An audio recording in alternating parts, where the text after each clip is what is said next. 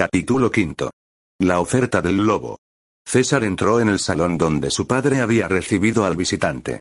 Aquel monóculo que el joven había visto brillar le recordó las últimas palabras del soldado que murió cuando se dirigía al rancho de San Antonio con un mensaje y dinero.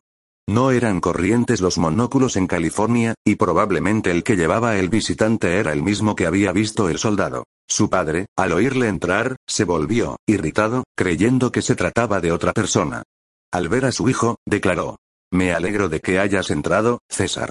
Al fin y al cabo la hacienda ha de ser tuya y, además, desde la muerte de la madre de Leonor, tú gobiernas el rancho Acevedo. Acércate. Te presento a un canalla. Encantado de conocerle, dijo César, sin demostrar sorpresa por el calificativo. Brandt se inclinó rígidamente, diciendo.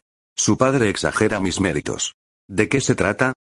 preguntó César, después de ofrecer una lánguida mano a Brandt. Hace tiempo recibimos una oferta de protección por 100 dólares semanales, 200 quincenales o 400 mensuales. Ya recuerdo, bostezó César. Creí que lo habíais arreglado. Las circunstancias me obligaron a dejar pasar unos meses, que invertí en la solución de determinados problemas particulares, dijo Brandt. Hoy tales problemas se hayan resueltos y he considerado oportuno venir a verles para llegar a un acuerdo. ¿Se da usted cuenta de que podría echarle de aquí a latigazos? Preguntó don César. Branca sintió con la cabeza. Al venir no he tenido solo en cuenta esa posibilidad, dijo. Además he pensado que podía usted retenerme en su hacienda bajo una conveniente capa de tierra. Eso quiere decir que usted ha tomado precauciones, ¿verdad, caballero? Preguntó César. Algunas, dijo Brandt. Precauciones elementales.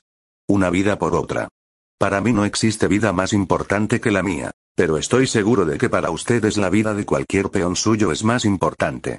Y no digamos lo que valdrá para ustedes la vida de, miró a César y terminó. De su esposa, por ejemplo. ¿Qué le ha hecho a Leonor? gritó don César. Nada, papá, nada, respondió su hijo. Si le hubiera hecho algo no le serviría de nada. Él especula con lo que le pueda hacer. En efecto. Nada le sucederá a doña Leonor, si nada me sucede a mí. ¿Y qué le sucedería a ella si a usted le ocurriese algo malo? preguntó César. Según como fuese, tal vez ganaríamos en el cambio. No ganarían nada, se lo aseguro. Es mejor que lleguemos al acuerdo natural. Que ustedes paguen nuestra protección. ¿Qué nos puede ocurrir si no la aceptamos? Brandt sonrió ante la pregunta de César. Tienen ustedes mucho que perder. Probablemente no nos detendríamos ante ninguna violencia. Tiene usted mucho descaro al venir a decirnos eso en nuestra propia casa, dijo don César. No es descaro. Es seguridad en mí mismo, dijo Brandt. Creo que dando la cara demuestro que no tengo nada que temer y que no amenazó en vano. Si pagamos su tarifa evitará que le ocurra algo a mi esposa. inquirió César. En cuanto cobre mi sueldo me convierto en su protector. ¿Cómo iba a permitir que les sucediera algo a uno de ustedes? Sería demostrar una mala fe muy grande. Así no se va a ninguna parte. Conviene demostrar siempre que se juega a limpio. De lo contrario la gente llega a la conclusión de que es preferible luchar. Y aunque en la lucha ganaríamos nosotros, no sería una victoria sin algunas bajas sensibles y que se pueden ahorrar demostrando que sabemos cumplir nuestra palabra. Si ustedes pagan, vivirán seguros. Si no quieren aceptar nuestra protección, sufrirán las graves consecuencias. O sea que les hemos de pagar para que nos defiendan de ustedes mismos, ¿no?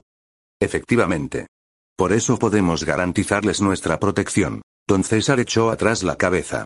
Mi raza nunca ha transigido con tales sistemas, dijo. Si no fuese por mi hija, por Leonor, le haría llevarse de este rancho un doloroso recuerdo. Pero si un día se cruza en mi camino, defiéndase, porque dispararé contra usted sin previo aviso. Un momento, interrumpió César. Le ruego, señor Brandt, que no tome en consideración las palabras de mi padre. Él es impetuoso y ve las cosas a su manera. Yo soy más razonable. Estoy dispuesto a pagar las dos partes. La del rancho Acevedo y la de este. No necesito tus favores, dijo el anciano. Puedo pagar lo mío, si tú eres tan cobarde que no te atreves a pelear. No soy cobarde, aunque no me importa serlo, papá. Soy prudente. La prudencia es el traje que adoptan los cobardes. Como quieras. Pero si empiezan a tirarnos piedras, tenemos el tejado de cristal y nos pueden hacer daño a nosotros y a nuestro tejado. A ellos solo podemos hacerles daño personalmente. Saldríamos perdiendo. Arréglalo tú como tu corazón te indique, dijo don César, dando media vuelta y saliendo del salón sin despedirse. Mi padre es muy impetuoso, bostezó César. Afortunadamente usted ve las cosas con mayor claridad, dijo Brandt.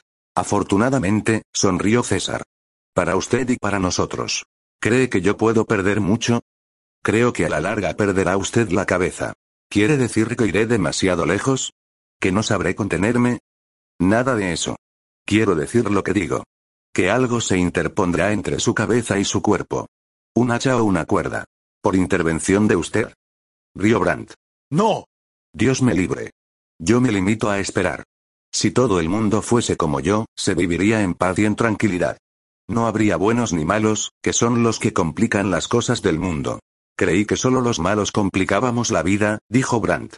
Los buenos son mucho peores. Ya verá usted cómo antes de poco empiezan a salir gentes buenas dispuestas a convertirles, a usted y a los suyos, en adornos de algún árbol. Si los malos no se quisieran aprovechar de los buenos y los buenos no quisieran castigar a los malos, el mundo sería una balsa de aceite. Yo, siendo neutral, quedo a un lado y espero el resultado, que al fin será beneficioso para mí. Si ganan los malos, yo pagaré lo que pago y no me habré ganado su antipatía. Si ganan los buenos, que es lo más probable, yo dejo de pagar y no he perdido nada. Si todos pensaran como usted, nuestra tarea se simplificaría mucho. No lo tema. Es muy difícil que todo el mundo piense de la misma manera. ¿Cuánto le debo? Me ha resultado usted simpático, señor Echagüe, dijo Brandt. Le cobraré únicamente 400 dólares mensuales y no molestaremos a su padre. Dígale que paga usted únicamente la seguridad del rancho de su esposa. Muchas gracias. Ahora le traeré el dinero. No corre prisa. Usted trajo de San Diego a un muchacho llamado Cahuenga, a quien cogieron a la vez que a Glover. Creo que gracias a la intervención de usted el muchacho se salvó de ir a la horca. No creo que los otros tuvieran mucho interés en colgar al chico. Es posible. Conozco al muchacho, y, siendo usted tan comprensivo, quizá llegaríamos fácilmente a un acuerdo. César comentó, sonriendo.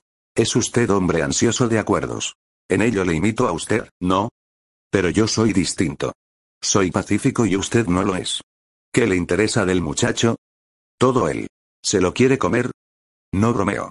Vengo a tratar de un negocio. Olvidaría mi petición y no por ello dejaría de protegerle, si usted escribiera lo que yo le dictaría. Si me propone ofrecer dinero. No, no es eso. Bastaría que dijese que Cahuenga le ha confesado que llegó a California acompañado por Sam Lawlin. Que habló de su vida en la costa del Maine, en una casa, junto al mar. Yo nunca he oído eso. No tema perjudicar al muchacho, dijo Brandt. Incluso es posible que diga usted la verdad. Lo cierto es que el señor Fearing busca a un nieto suyo que desapareció hace años, cuando venía hacia California. Lo busca para darle una posición y una fortuna. Y si Kawenga dice, luego, que nada de eso es verdad, le convenceremos para que se aproveche de su buena suerte. En aquel momento llamaron a la puerta y entró Leonor. Venía preocupada, y al ver a Brandt se detuvo, diciendo. Creí que estabas con papá. ¿De dónde vienes? preguntó César. Creí que estabas en Los Ángeles. Sí, pero ha ocurrido algo y. Miró a Brandt, como indicando que no se atrevía a hablar delante del forastero. No te preocupes por el señor Brandt, dijo César. Puedes hablar. ¿Qué ha ocurrido? Cahuenga, dijo Leonor. Ha sido horrible. Se encontró con un hombrecillo de aspecto simpático que, por cierto, me había estado siguiendo casi desde mi llegada a Los Ángeles, y se pusieron a discutir.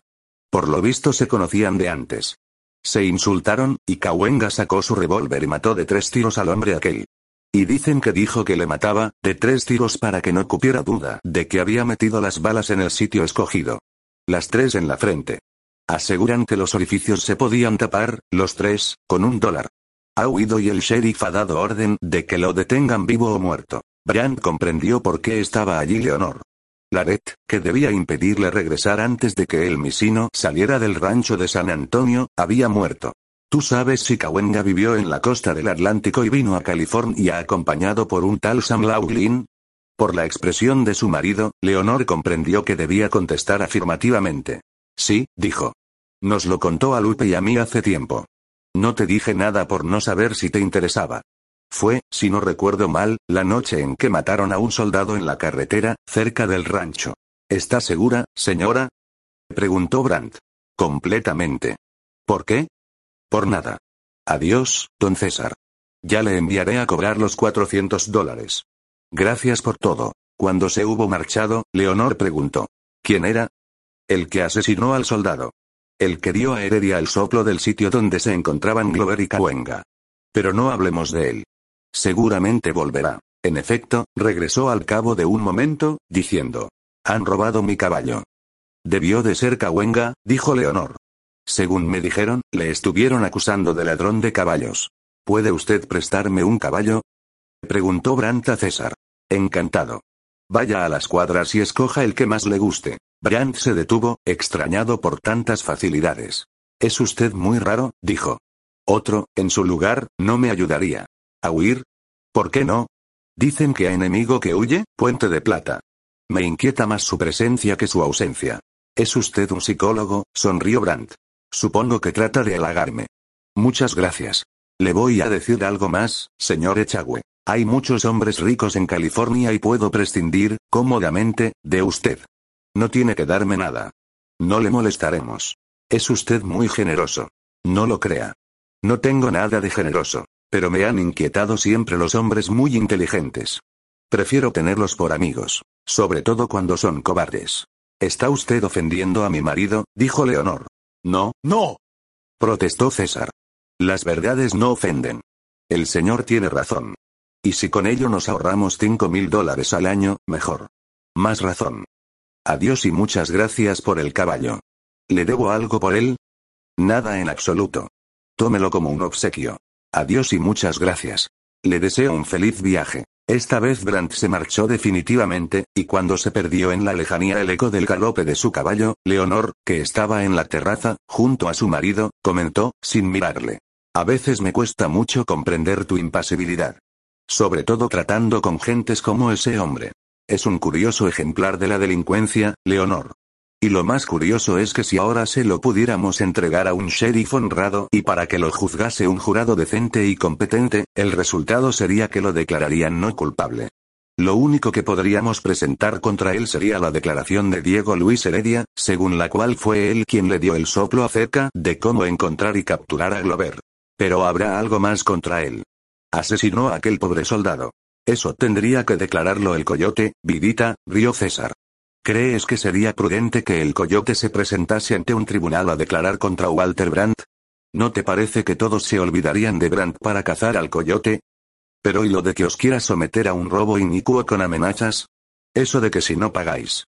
Que yo sepa, solo mi padre y yo podríamos declarar contra él. Y ya has oído que no piensa reclamar nada. O sea que, diciendo la verdad, solo podríamos declarar que nos pidió dinero y luego no lo quiso. Pero tú sabes que es un malvado. Sí. Y. Ya le llegará su turno. ¿Cuándo? Cuando haya hecho todo el daño de que es capaz. Por mucho que tardemos en acabar con él, Leonor, no habrá agotado toda su capacidad para el mal.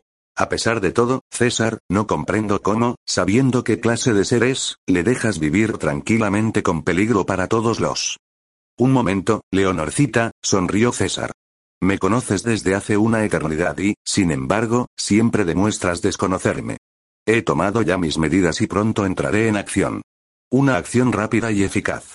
Y lo más justiciera posible.